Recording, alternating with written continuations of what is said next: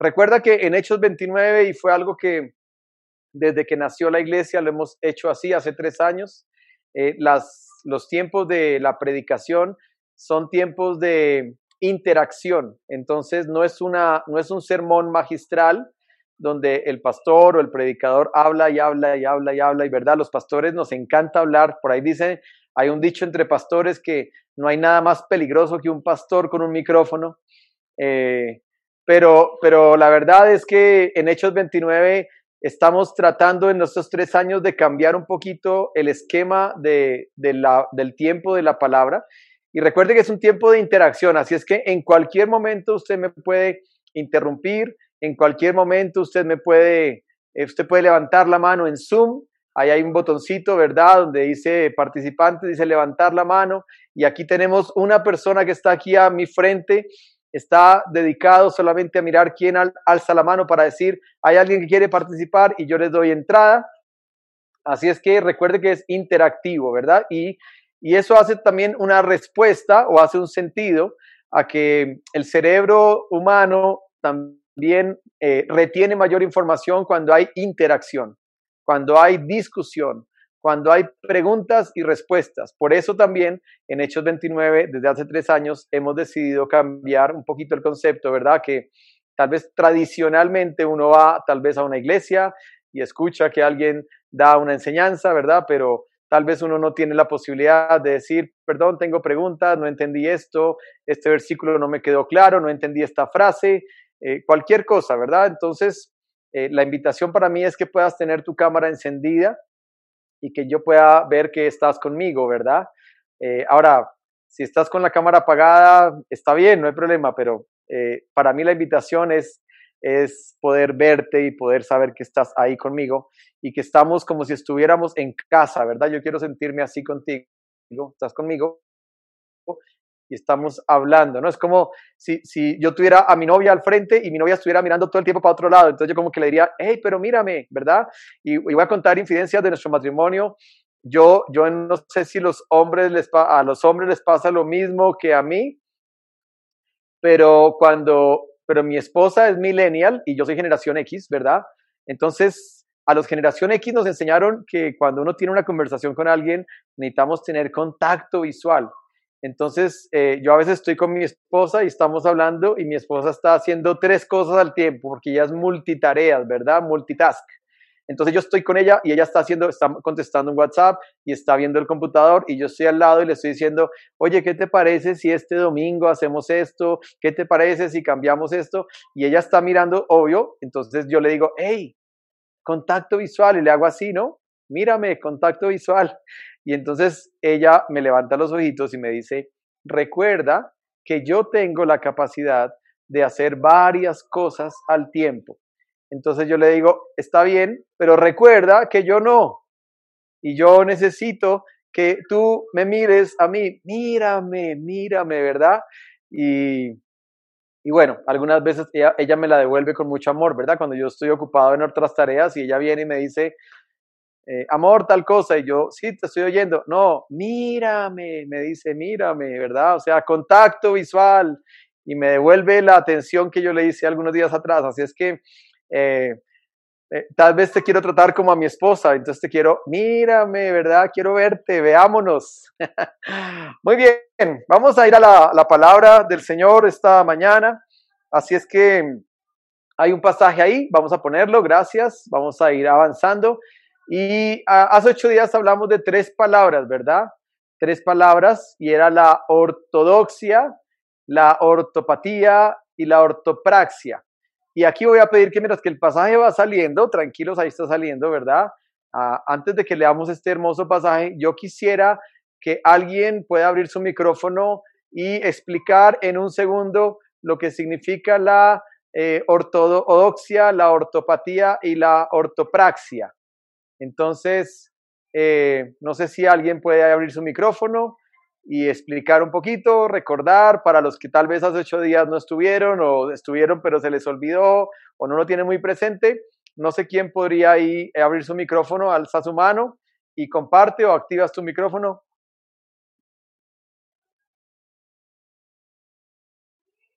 A ver, ¿quién, quién quisiera compartir esas tres palabras? Ortodoxia, ortopatía, ortopraxia. Pastor, eh, buenos días. La ortodoxia es eh, eh, la correcta enseñanza, ¿sí? En resumen. La ortopatía es interiorizarla en el corazón y la ortopraxia es ponerla en práctica.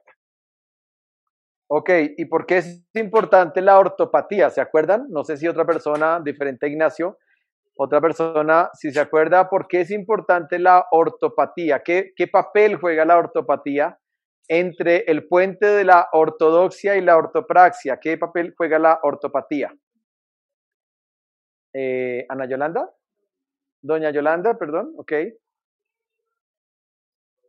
Si quieres, abre tu micrófono porque estás con el micrófono apagado.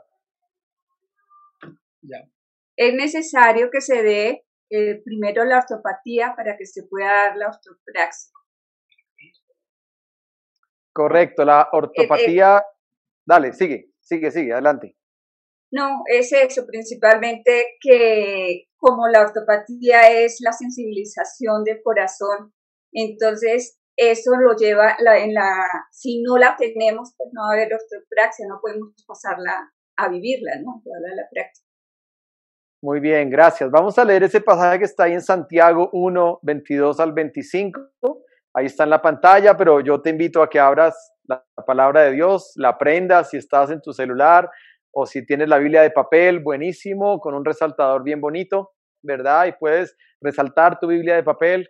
Eh, eh, quiero aprovechar y hacer esa campaña, ¿verdad? Eh, yo tengo una Biblia de papel que es Reina Valera 1960, que me la regalaron en el año 88 por ser el campeón en escuela dominical, como se llamaba en ese momento, por decir todos los libros de la Biblia de para adelante y de para atrás, entonces me gané una Biblia Reina Valera. Después tuve una NBI y también la rayé por todos lados. Y los últimos cinco años he tenido una NTV, que también la tengo subrayada y rayada. Y los últimos, tal vez el último año y medio, he empezado a subrayar mucho la Biblia digital especialmente tres versiones, la NTV, la Biblia de las Américas y una en inglés que se llama la NASB, New American Standard Bible. Y yo quiero invitarte a que tengas amor por la palabra, ¿verdad? Amor por la Biblia y puedas considerarla un libro eh, importante, un manual para ti. Entonces vamos a leer lo que dice en Santiago 1, 22 al 25, dice allí, sean hacedores de la palabra y no solamente oidores que se engañan a sí mismos. Porque si alguien es oidor de la palabra y no hacedor, es semejante a un hombre que mira su rostro natural en un espejo, pues después de mirarse a sí mismo e irse, inmediatamente se olvida de qué clase de persona es.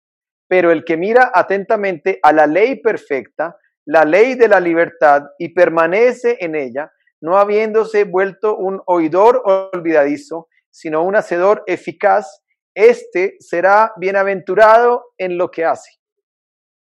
Ese será bienaventurado en lo que hace. Y aquí yo subrayé varias palabras. Recuerde que siempre que uno hace una lectura en la palabra, y aquí, y aquí le doy un tip o una clave o un consejo, es que siempre que uno encuentra en un texto palabras repetidas, es bueno subrayarlas porque significa que hay un énfasis en ese texto bíblico hay un énfasis en esas palabras. Si usted se da cuenta que hacedor se repite tres veces y oidor se repite tres veces, ¿verdad? Casi como en una simetría perfecta.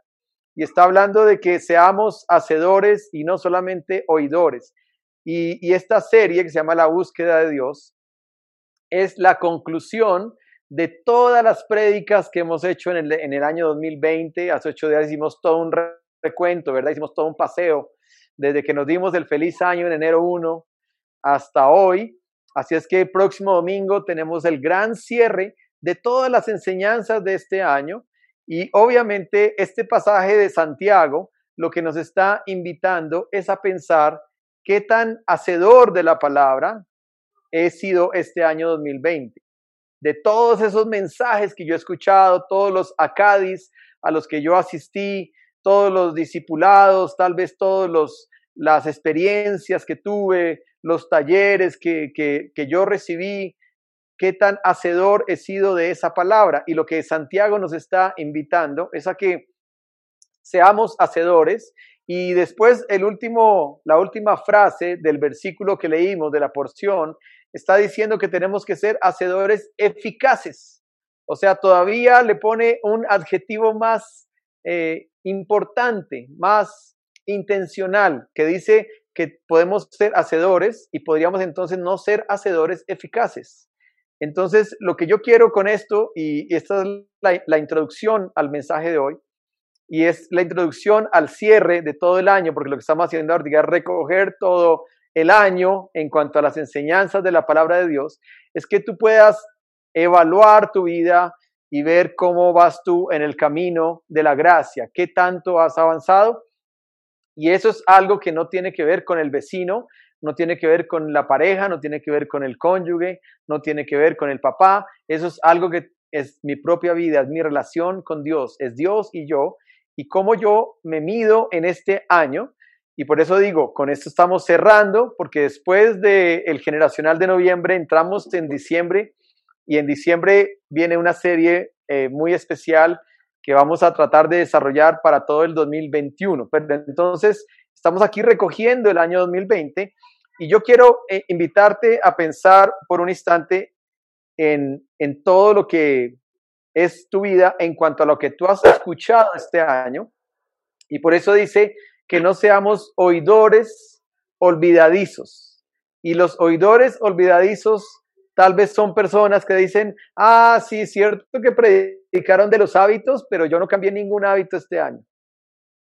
Ah, sí, es cierto que predicaron de que el plan de Dios era que yo viviera en santidad, pero la verdad, eh, eso todavía no pasa en mi vida. Ah, sí, es cierto que hablaron de, de que habían cuatro indicadores para mi vida, que es el evangelismo, el discipulado, el servicio y la adoración. Ah, pero eso la verdad todavía estoy lejos o, o, o peor aún podría ser, podría ser una respuesta como, perdón, no me acuerdo de nada de las prédicas de este año, ¿verdad? Y, para, para, mí sería un poco frustrante pensar eso, pero a la final también escuché algo de alguien que dijo, cuando un predicador expone la palabra, no es un sermón, sino pueden ser 50 sermones, 100 sermones. Es decir, cada persona, cuando se expone la palabra de Dios, cada persona está escuchando el sermón de una manera diferente. Cada persona está eh, interiorizando, haciendo la ortopatía de una manera diferente. Hay gente que dijo esta semana en sus grupos Connect, uy, la prédica que a mí me pegó en el alma fue la de la ruta perfecta, o pudo haber dicho, uy, no, para mí fue la del reino de Dios, porque yo pensé que el reino de Dios era algo externo a mi vida y entendí que el reino de Dios nace aquí en mi corazón y es donde Él tiene que ser rey o pudo haber sido, no sé, la de los hábitos o todas las... Cada persona escuchó el sermón de una manera diferente. Y yo sé que hoy tal vez eso está sucediendo, ¿verdad? Cada quien está ahí pensando. Y solamente quiero dejar ahí subrayado la palabra que dice en verde en el versículo, será bienaventurado, ¿verdad? Y el bienaventurado es una palabra importante y es importante hoy en la enseñanza de hoy, es importante. En el griego viene la palabra Macarios con K, Macarios, ¿verdad? Para los que les gusta a veces anotar esos detallitos, ¿verdad? Que dice alguien que es eh, dichoso, feliz, que alguien que ha encontrado la plenitud de la vida, ¿verdad? Cuando uno dice, ya, lo encontré, no necesito nada más, estoy completo, es porque soy bienaventurado. Y lo que está diciendo aquí Santiago es que la persona que logra entender que su vida no se, no, se, eh, no termina en la ortodoxia, en escuchar un mensaje o escuchar un curso o escuchar un taller de padres o, o un taller de mentoreo o cualquier cosa que escuchamos, no se, no, se, no se limita a eso, se limita a que yo cómo voy a, a eso que escuché, cómo lo voy a interiorizar a mi corazón y cómo voy a hacer pasos prácticos para que mi vida comience a cambiar. ¿verdad? Porque entonces, eh, la pregunta sería si el número de años en que somos cristianos es directamente proporcional al fruto que tenemos. Y la respuesta retóricamente la contestaría yo diría, claro que es directamente proporcional. Ese es el ideal, pero por lo general no pasa eso. No pasa eso. Y podríamos hacer aquí un ejercicio y decir, ¿cuántos de acá hemos escuchado la importancia de leer la Biblia todos los días? Entonces todos levantamos la mano. ¿Y cuántas veces has escuchado esa enseñanza? No, la he escuchado 100 veces, 50 veces o por lo menos 5 veces. Y la pregunta es, ¿y lo estás haciendo? ¿Cuántas veces tu discipulador o la persona que te está acompañando te ha preguntado, oye, hace rato no veo tu devocional? Y tú dices, uy, sí. Y la pregunta es, ¿y cuántas veces has, ha pasado eso en tu vida? Entonces la respuesta es la ortopatía. Hasta que yo no permito que esto se interiorice en mi vida y realmente yo diga, necesito hacer estos cambios ya en mi vida. Necesito abandonar esos malos hábitos o esas conductas, necesito abandonar esas compañías y necesito tener un espíritu enseñable y abierto y disponible y dispuesto para Dios. Entonces, en ese momento va a suceder el cambio. Pero de eso se trata esta serie. Así es que vamos a ir con la, con la siguiente, gracias. Y esta serie recuerda que se llama La búsqueda de Dios. Siguiente clic la vez pasada vimos sobre, la parte 1 se llamó inconformismo espiritual, ¿verdad? Y hablamos sobre la importancia de no sentir como que, ah, ya no necesito, ya estoy listo, yo ya no necesito nada, yo ya sé, ya estoy en otro nivel, ya estoy un cristiano maduro, ya me las sé todas, ¿verdad? Sino que hablamos de la importancia de tener ese inconformismo, esa sed constante de Dios, esa búsqueda de Dios. Vamos ahora con la segunda hoy, hay clic, y la segunda se llama, hoy se llama pobreza de espíritu. Pobreza de espíritu, ¿verdad? Ese es el título de hoy. Y vamos a hacer un ejercicio, vamos a poner la siguiente diapositiva. Y la siguiente diapositiva consiste en ir a Mentimeter, ¿verdad? Y para ir a Mentimeter lo que tienes que hacer simplemente es ir a www.menti.com, que está en la pantalla, ¿verdad? menti.com, eh, menti.com y él te va a pedir un código. Así es que, y vamos a contestar esta pregunta que dice, ¿qué es ser pobre de espíritu? Quiero que pienses por un minuto antes de contestar. Y quiero que pienses lo que para ti es ser pobre de espíritu. ¿Sí? Ahí está la pantalla. Tranquilos, esto es anónimo. Recuerde que Mentimeter es totalmente anónimo no queda ningún rastro de quienes contestan, así es que puedes estar tranquilo. Pero para ti, ¿qué es ser pobre de espíritu? Cuando tú escuchas eso, ¿qué es ser pobre? Entonces, ¿cuáles son las ideas que vienen? Y me gustaría que pudiéramos tener esa interacción, ¿verdad? Que es que tú puedas escribir ahí en Mentimeter. El código es 38, a ver si me lo dicen, 85. 38 85 620. 38 85 620. El código está arriba en la pantalla que tú estás viendo. Ahí donde dice veamenti.com y usa ese código. Eh, así es que, sí, ya empezaron a escribir, ahí estamos viendo. Vamos a dejar un momentico para, un minutico más para que puedas escribir. Y, y, y porfa, no cierres el Mentimeter hoy porque un poquito más adelante vamos a hacer otro slide con el mismo código, entonces no cierres, o sea, simplemente puedes apagar el celular si quieres, pero después simplemente vas a poder ir a la siguiente diapositiva de Mentimeter. Y eh, vamos a dar unos, segundos más. Y ahí vamos a pedirle aquí a nuestro moderador, si nos, cuando le da clic encima de uno de los cuadritos que escribió la gente, se agranda para todos.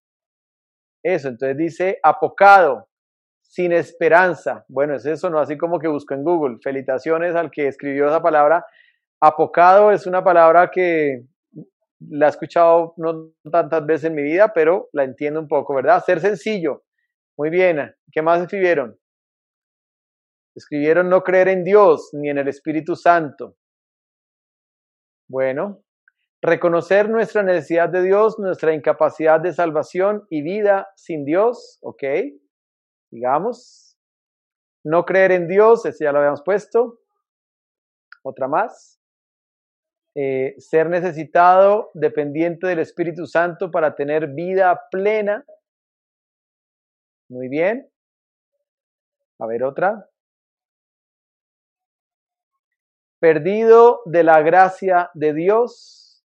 Ok, pobre en espíritu, alguien escribió perdido de la, de la gracia de Dios. También escribieron creerse insuficiente y que necesitas de Dios. Ok. Vivir en la carne y no en el espíritu, muy pobre la relación con Dios.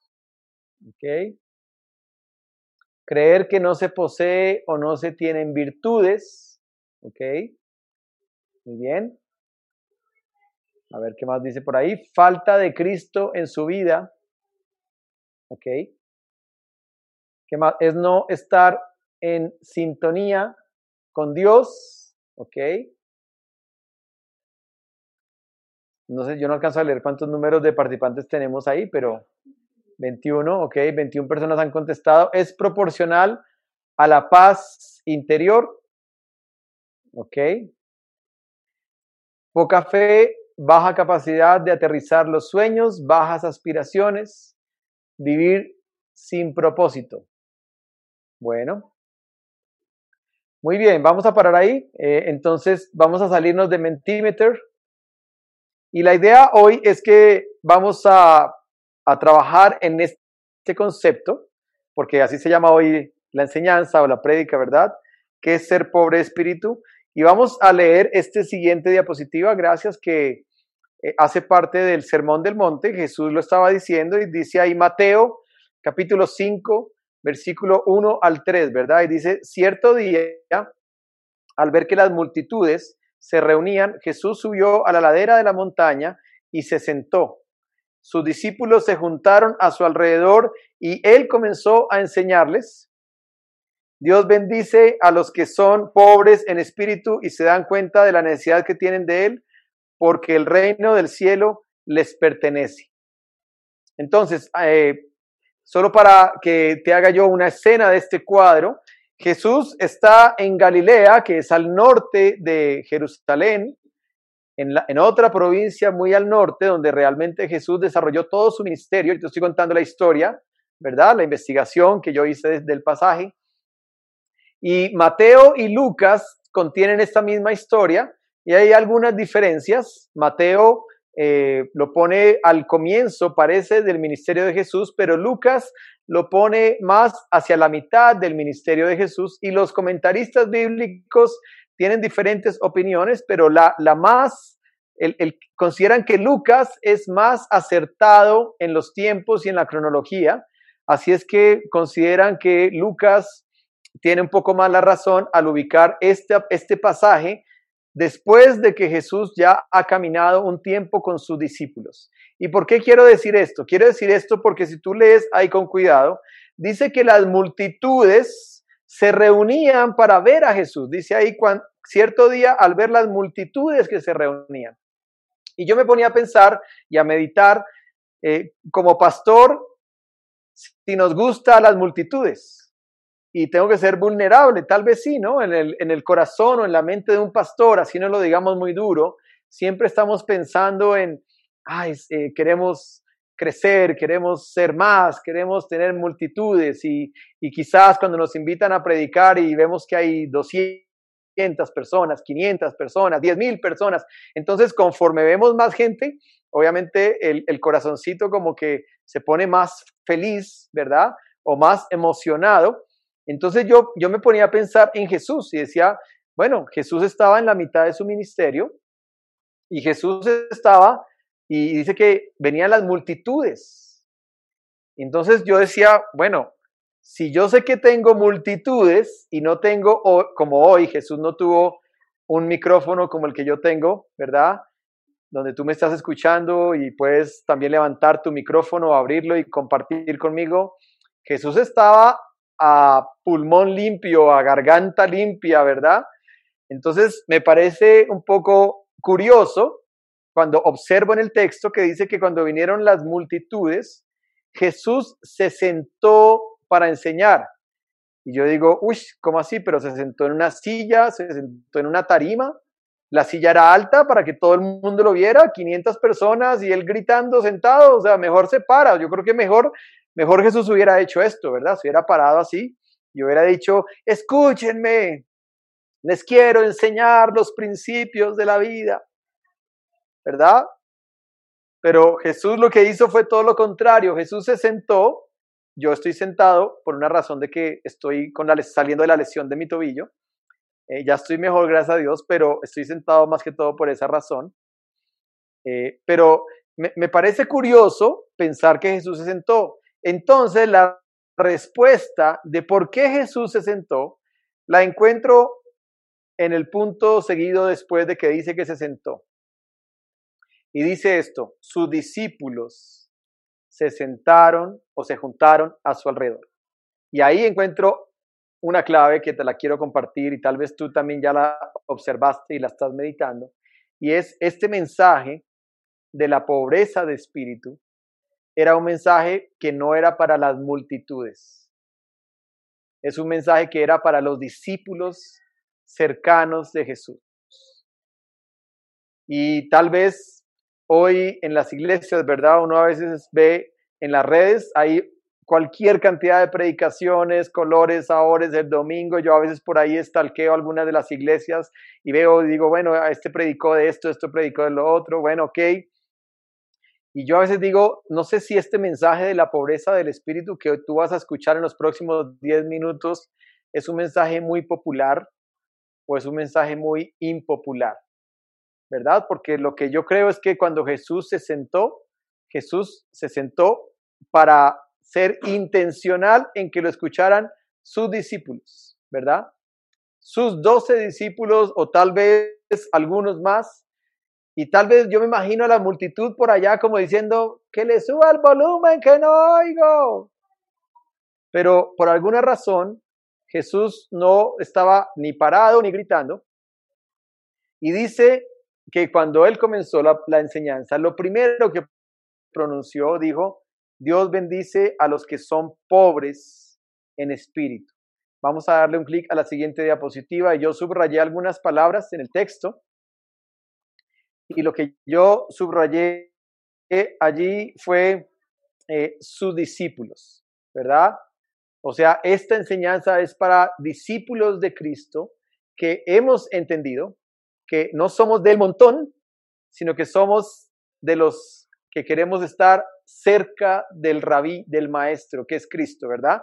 Y dice, Dios bendice a los, y ese a los lo subrayé porque cuando uno dice el Santi, la gente está diciendo, bueno, si el pastor dijo el Santi es porque es un Santi. O la Paola, ¿verdad? En algunas partes se habla así, no me acuerdo en qué país. Eh, en Chile, ¿verdad? Gracias, aquí me están soplando. Eh, pero recuerdo que en algunos países eh, se escucha raro, ¿no? Y uno dice, no, no, no, uno no dice la Paola. Uno dice Pao o Paola, pero la Paola, el José Luis, el Santi, ¿verdad? La Marta, el Luisfer, el Juan Carlos o la Yamile. Pero lo que uno está, lo que quiero decir es que cuando Jesús tal vez dijo, Dios bendice a los, ese a los es un grupo de personas especial y, quiero empezar a, a dejarte ya ideas concretas de este mensaje.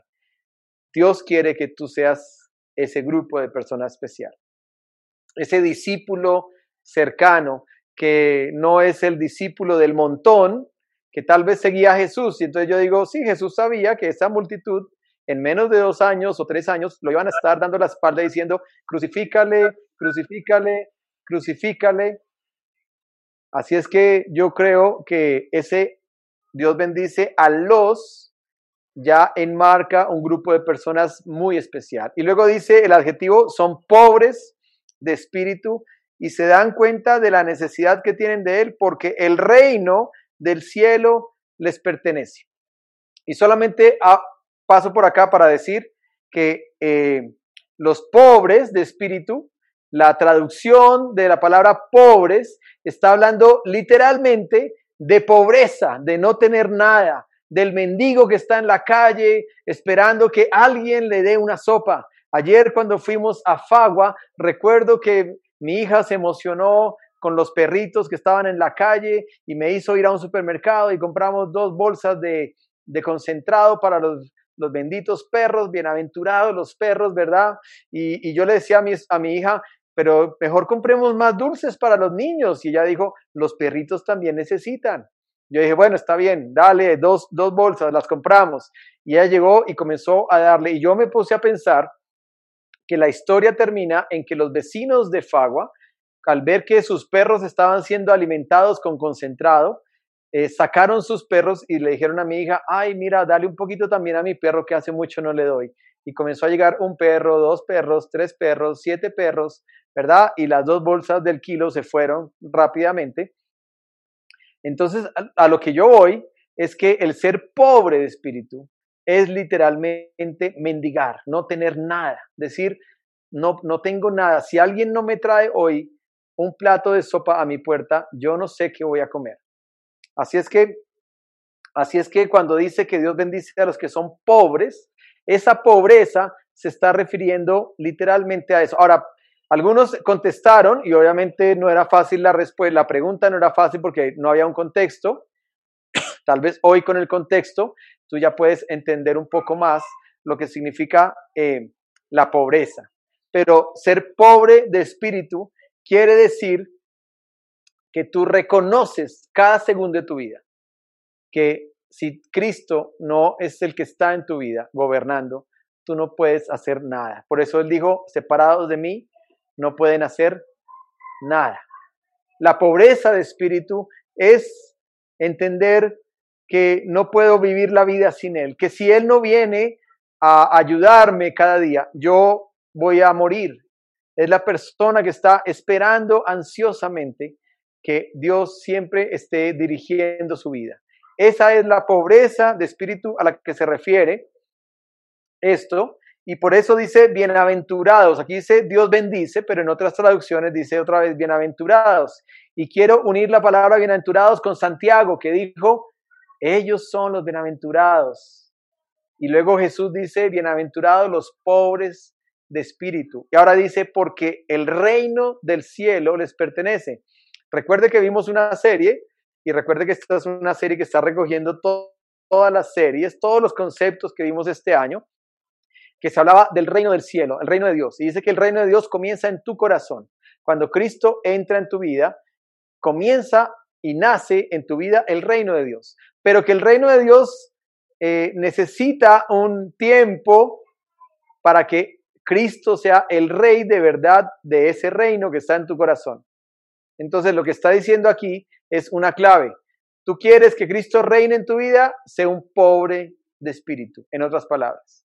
Tú quieres que Cristo reine en tu vida, sé un pobre de espíritu. Es decir, reconoce que tú eres un mendigo, que si no te dan la palabra de Dios, tú no puedes vivir la vida. Reconoce que si Cristo se fuera de tu vida, tú mueres. Reconoce que Cristo es lo que tú necesitas a diario para vivir. Cuando eso pasa y entendemos nuestra pobreza espiritual, entonces, entonces Cristo se vuelve el rey de tu corazón. Así es que vamos a pasar a la siguiente y hay otra pregunta acá que dice, ¿quién debe ser quitado del trono de tu corazón? Y quiero que pienses por un minuto o por 30 segundos. Esa es una pregunta de interiorización, de ortopatía. ¿Quién debe ser quitado del trono de tu corazón? ¿Quién? Y si me ayudan ahí con un clic, va a entrar la respuesta.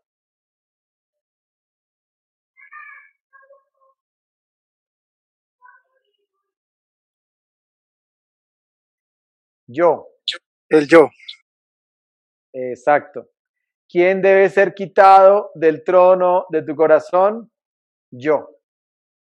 Y yo quiere decir que, que yo gobierno, que yo mando, que yo hago a mi manera las cosas, que a veces me da por decirle a Cristo, bueno, sí, Cristo, ayúdame hoy, pero después por la tarde no, ya no me ayudes más, tranquilo, yo resuelvo con mi esposa, ¿verdad? Entonces, ¿quién debe ser quitado del trono de tu corazón? Yo. Para ser un pobre de espíritu, el yo tiene que quitarse del trono. Desafortunadamente, eh, en el plan de Dios que veíamos en la serie, Dios pensó en el hombre y lo puso en íntima comunión con él en el Edén, ¿verdad? Y estaban ahí compartiendo, pero el hombre tomó una decisión contraria y se dejó seducir por la serpiente y entonces el hombre se volvió su propio Dios y Dios fue quitado del reino del corazón y cuando uno eh, comienza a vivir la vida y comienza a alimentar a su yo y el yo manda y el yo gobierna y comienza uno a, creer las mentiras del mundo o aún de la enseñanza de tal vez de algunos papás o abuelos que en algún momento dijeron, mijita, si a usted le pega a su esposo, usted devuélvale. Y entonces cuando pasa esa escena en el matrimonio, vemos a las esposas que si el esposo le levanta la mano, la esposa también. Ahora, el esposo tampoco debería nunca, ¿verdad? Pensar en eso, pero lo que le estoy dando es un ejemplo de que muchas veces los esquemas mentales que traemos son alimentados por nuestros eh, ancestros, digámoslo así, que nos traspasaron y nos engordaron el yo, o también eh, hemos empezado a pensar que las cosas que tenemos son las cosas que nos dan el significado de la vida. Entonces uno dice, eh, yo necesito eh, trabajar 15 horas diarias porque necesito tener el estatus de vida, necesito la casa, necesito el carro, necesito el trabajo, necesito la, la, universidad de mis hijos, necesito y necesito. Y entonces uno pone lo material como, como su yo, ¿verdad? Y uno dice, es que yo necesito, ¿verdad? Es que yo debo tener esto. Si, si yo no tengo esto, me muero. Y entonces y ahí es donde necesitamos entrar en ese choque de decir eh, la pobreza de espíritu. Y quiero invitarte de nuevo a Mentimeter. Vamos a entrar a una recta final, ¿verdad? Y la recta final es contestar esta pregunta que está aquí en la pantalla en el Mentimeter, que es el siguiente slide, es el mismo código, pero Iván tiene que activarlo ahí. Y dice, ¿qué tanto de mí mismo, o sea, de yo, sigue reinando en mi corazón. Tranquilo, esto es anónimo y usted solamente tiene que escoger una de las respuestas que está ahí, eso es selección múltiple. Entonces, eh, dice, ¿qué tanto? Tiene que darle la siguiente, Ivancho, para que yo se les active con la flechita hacia abajo. Eso, ahí. ¿Qué tanto de mí mismo? Tú ya debes estar viendo esta, esta, este slide en tu Mentimeter con el mismo código. Dice, ¿qué tanto de mí mismo, o sea, de mi yo, sigue reinando en mi corazón? Y acuerde que esto no lo ve nadie, pero usted está haciendo un ejercicio de ortopatía. Y estamos recogiendo todo el año lo que vimos. Piense en, en su vida, piense en qué tan rápido ahora usted arregla los problemas con su esposa, con su esposo, si usted es el que da el primer paso, si es ella, si usted ha aprendido a perdonar rápidamente o si usted todavía sigue diciendo pues de malas y aquí nos iremos hasta las últimas consecuencias o cualquier cosa, ¿no? También cuando usted dice, no, todavía tengo muchos hábitos que me esclavizan y que no me hacen todavía avanzar. Entonces, esta gráfica es una eh, interesante radiografía de la ortopatía que tenemos que aún trabajar, ¿verdad? Y esta gráfica es la introducción a la enseñanza del próximo domingo, donde yo le voy a dar explícitamente la fórmula para que usted pueda contestar cero la próxima vez que hagamos esta pregunta. Entonces, próximo domingo vamos a comenzar eh, entendiendo la fórmula de cómo una persona contesta cero a esta pregunta. ¿Qué tanto de mí mismo? ¿Cuántos, ¿Cuántas respuestas tenemos, Ivancho? Gracias. 19, 20. Acuérdense que eso es totalmente anónimo, así es que tranquilo, eh, nadie va a decir, ay, mire, contestó que pero recuerde que esto es un, esto es un, es un proceso y es un suceso, pero eso lo voy a explicar la otra semana y es el camino que tenemos que llevar y es el camino que tenemos que andar. Y qué bueno que podemos estar bastante claros de dónde estamos, de que podamos ser honestos con nosotros mismos y con Dios y decir, bueno, ok, si me preguntan eso, yo contestaría que 50-50, eh, que creo que es lo que está eh, la gran mayoría de las personas contestando, ¿verdad? 50-50 significa que uno dice, eh, por la mañana digo por el espíritu, pero por la tarde digo por la carne, ¿verdad? O sea, eh, significa que estoy crucificado, como dice Gálatas 2.20, estoy juntamente con Cristo, pero que esta mano todavía está libre, ¿verdad? Entonces tengo los pies y la mano crucificadas, pero esta mano está libre y esta mano todavía cachetea, todavía apuñalea, todavía da puños, eh, todavía trata de arrancar la otra puntilla para que esta otra mano se suelte. Así es que este es un, interesante ejercicio. y vamos a hacer un reto final, ¿verdad? Un reto final. Y este reto final es el siguiente. Yo me voy a acercar un poquito más a la cámara. ¿Ok? Este reto final es el siguiente.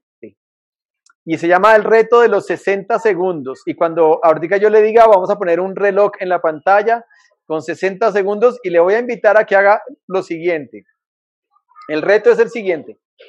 Va a respirar lo más profundo que usted pueda va a inflar su diafragma, ¿verdad? Técnicas vocales, ¿verdad? Los cantantes cantan inflando el diafragma, no el, no el pecho, sino el diafragma. Si usted está inflando el pecho, está respirando mal.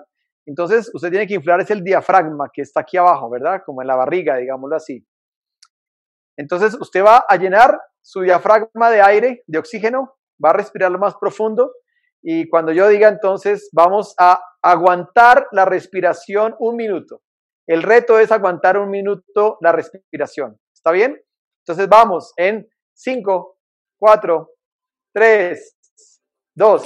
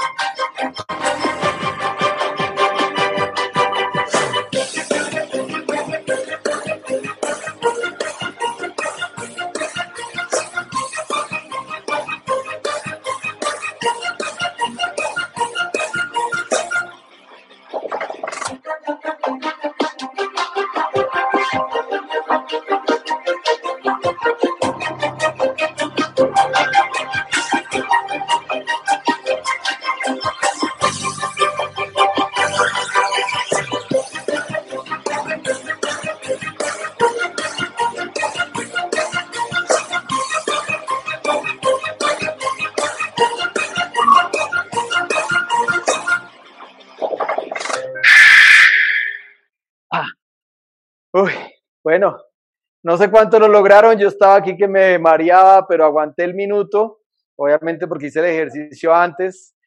¿Y, qué significa este reto? Este reto es esto y espero que nunca se le vaya a olvidar. Cuando usted necesite la presencia de Dios en su vida, como el oxígeno que acabó de necesitar para respirar, usted va a ser un pobre espíritu. Cuando usted necesite del oxígeno, así como lo acabo de experimentar, cuando usted necesite la presencia de Dios para vivir, así como anhelamos el oxígeno que ya se acabara ese minuto, entonces usted va a ser un pobre de espíritu. Muy bien, última pregunta y nos vamos a ir porque estamos alistándonos para las marchas nupciales hoy. Última pregunta, último slide. Y esta es una pregunta para que usted la conteste. ¿Qué pasos prácticos voy a implementar para que mi yo disminuya? Y ahí es una pregunta de parte de Dios para nosotros, aún yo me incluyo. ¿Qué pasos prácticos, José Luis, vas a hacer para que tu yo disminuya? Entonces, pasos prácticos, piénselos, ¿verdad? Eh, ¿Qué tiene que hacer? Y eso va a conectar con la próxima semana, que es el gran remate, donde está la fórmula del, poder contestar cero la próxima vez. Vamos a orar, vamos a pedirle a Dios en este momento, Señor, ayúdanos a entender tu palabra, Cristo, ayúdanos a entender lo que significa la pobreza de espíritu y que nosotros podamos, amado Dios, eh, caminar eh, por esa bienaventuranza de ser literalmente pobres en espíritu, que así como nuestros pulmones necesitan el oxígeno para vivir, nosotros podamos necesitar o nosotros necesitemos tu presencia para vivir. Ayúdanos a transformar y haz la transformación en nuestra vida, Espíritu Santo. Ayúdanos a ser hacedores eficaces de tu palabra y no solamente oidores o quizás oidores olvidadizos. Te damos gracias en el nombre del Padre, del Hijo y del Espíritu Santo. Amén y amén.